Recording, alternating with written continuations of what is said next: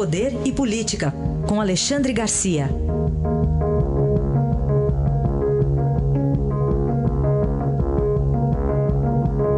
Alexandre, bom dia. Bom dia, Heisen. Bom, a gente tem acompanhado o noticiário da Indonésia, né? Um tsunami com até agora 429 mortos, é uma tragédia.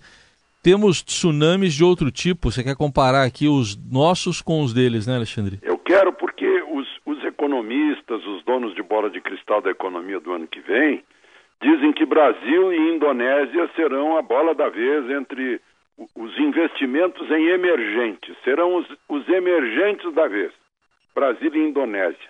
E não há como não comparar, né? A Indonésia tem 70 anos de independência. Brasil é independente desde 1822 e, no entanto, a Indonésia já está na nossa frente no tamanho de sua economia. É a sétima economia do mundo, o Brasil é, é a oitava. Bom, depois de fazer essa comparação, é, só queria lembrar às pessoas que é na Indonésia que está o Krakatoa, que em 1883 né, teve uma, uma erupção que durou 22 horas no, no auge e que fez ondas na Inglaterra, na América do Sul, na, na, na, Austrália se ouvia o barulho do vulcão. Os que estavam mais próximos, aí a 100 quilômetros de distância, dizem que tiveram tímpanos rebentados. Bom, e agora esse, esse tsunami, né? Então a Indonésia tem tsunami, tem vulcões, tem terremotos, tem centenas de vulcões. Isso é rotina, é todos os anos. Nós não temos vulcão, não temos terremoto, não temos tsunami, mas parece que temos uma cultura masoquista, né? em que a gente procura afundar o, o, o país. Né? Nós afundamos as ferrovias, a navegação de cabotagem, né? a, o, o, emprego, a, a, paz social, as nossas cidades. Né? Parece que é, nesses últimos anos destruímos a base familiar, a nacionalidade, os, os nossos valores. É, eu fico me perguntando qual é, o, qual é a tua, Brasil? Né? Olho para a Indonésia, que é dividida em 17.508 ilhas. Né? E, e, e, nós, então, já que não temos, não somos uma ilha, somos um grande continente, nós procuramos nos dividir por cor da pele, por preferência sexual, por ideologia. Uh, o que, que, é isso? O que, que, nós queremos? Temos um potencial, temos uma, uma natureza favorável, né? E a Indonésia, com tudo isso, eu queria fazer essa comparação hoje, já que a Indonésia está no noticiário, né? com tudo isso, já está na nossa frente no tamanho de seu poder econômico. Interessante comparação. Outro dia eu estava lembrando daquele filme que já até me surpreendi quando eu vi que já faz 50 anos esse filme, que é o Krakatoa, o Inferno de Java, né? Que é um filme da década de 60, também bastante conhecido. O Alexandre, falando agora de um tema aqui do dia também, o Planalto informou que o presidente Temer hoje vai considerar se concede o indulto de Natal? Pois é, ainda não é certo, né? Esse, esse indulto. Eu acho isso uma, excres, uma excrescência da Constituição de 88, mais uma, aliás. O artigo 84, a linha 12 da Constituição, dá entre os poderes do presidente da República o poder de conceder indulto e comutar penas. Ora, o presidente da República é o presidente do Poder Executivo.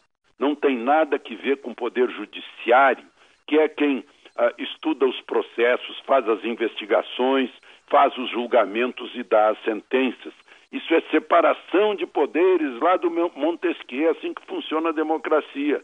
Mas aí o chefe do executivo interfere no judiciário, interferindo em sentenças dadas pelos tribunais. Eu acho isso um absurdo. Né? E o problema que está agora no Supremo, do ano passado, é que ele baixou, o presidente, quando fez o indulto de Natal, baixou de um terço, que era, era, era o costume, não sei de onde é que surgiu esse terço, baixou para 20%, baixou, baixou para um quinto.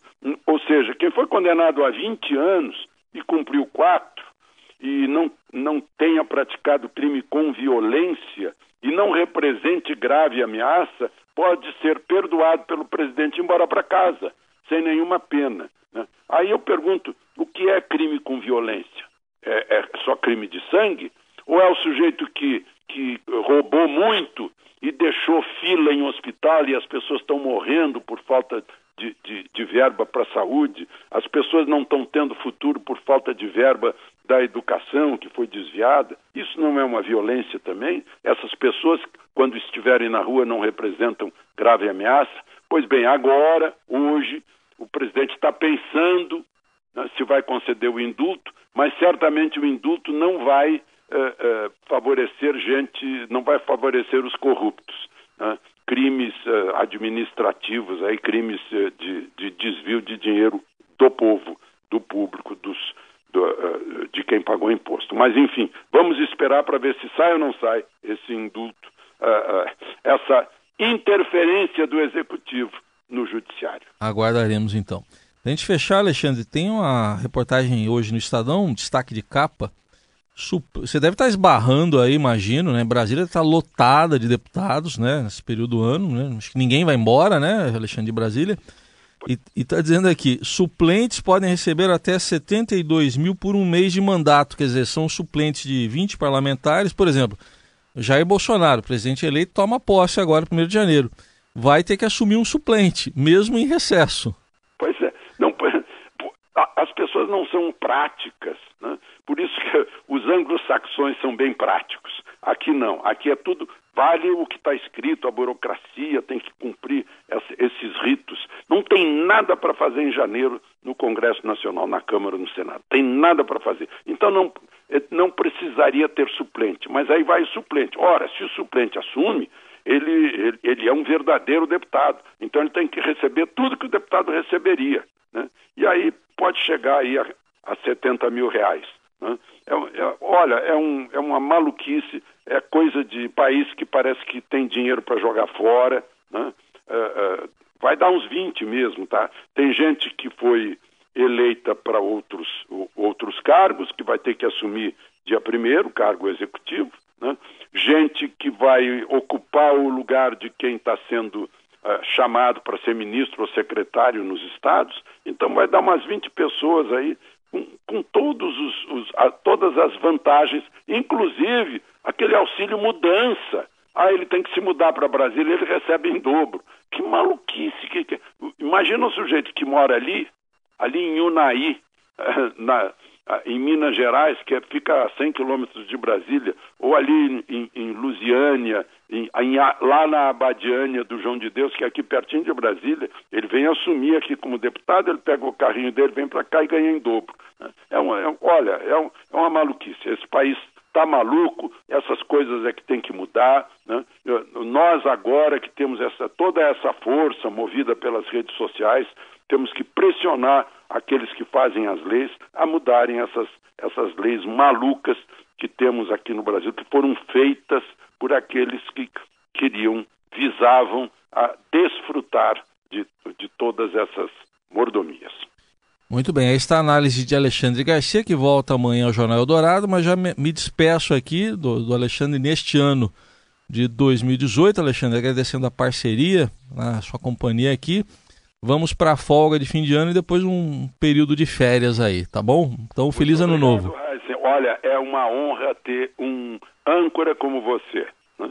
E, e aproveite as férias, você merece, e até o ano que vem. Obrigado, Alexandre. Até mais. Então, um abração. Feliz 2019. Que venha 2019 para nós, então. Abração. Pois é, feliz ano novo para nós todos.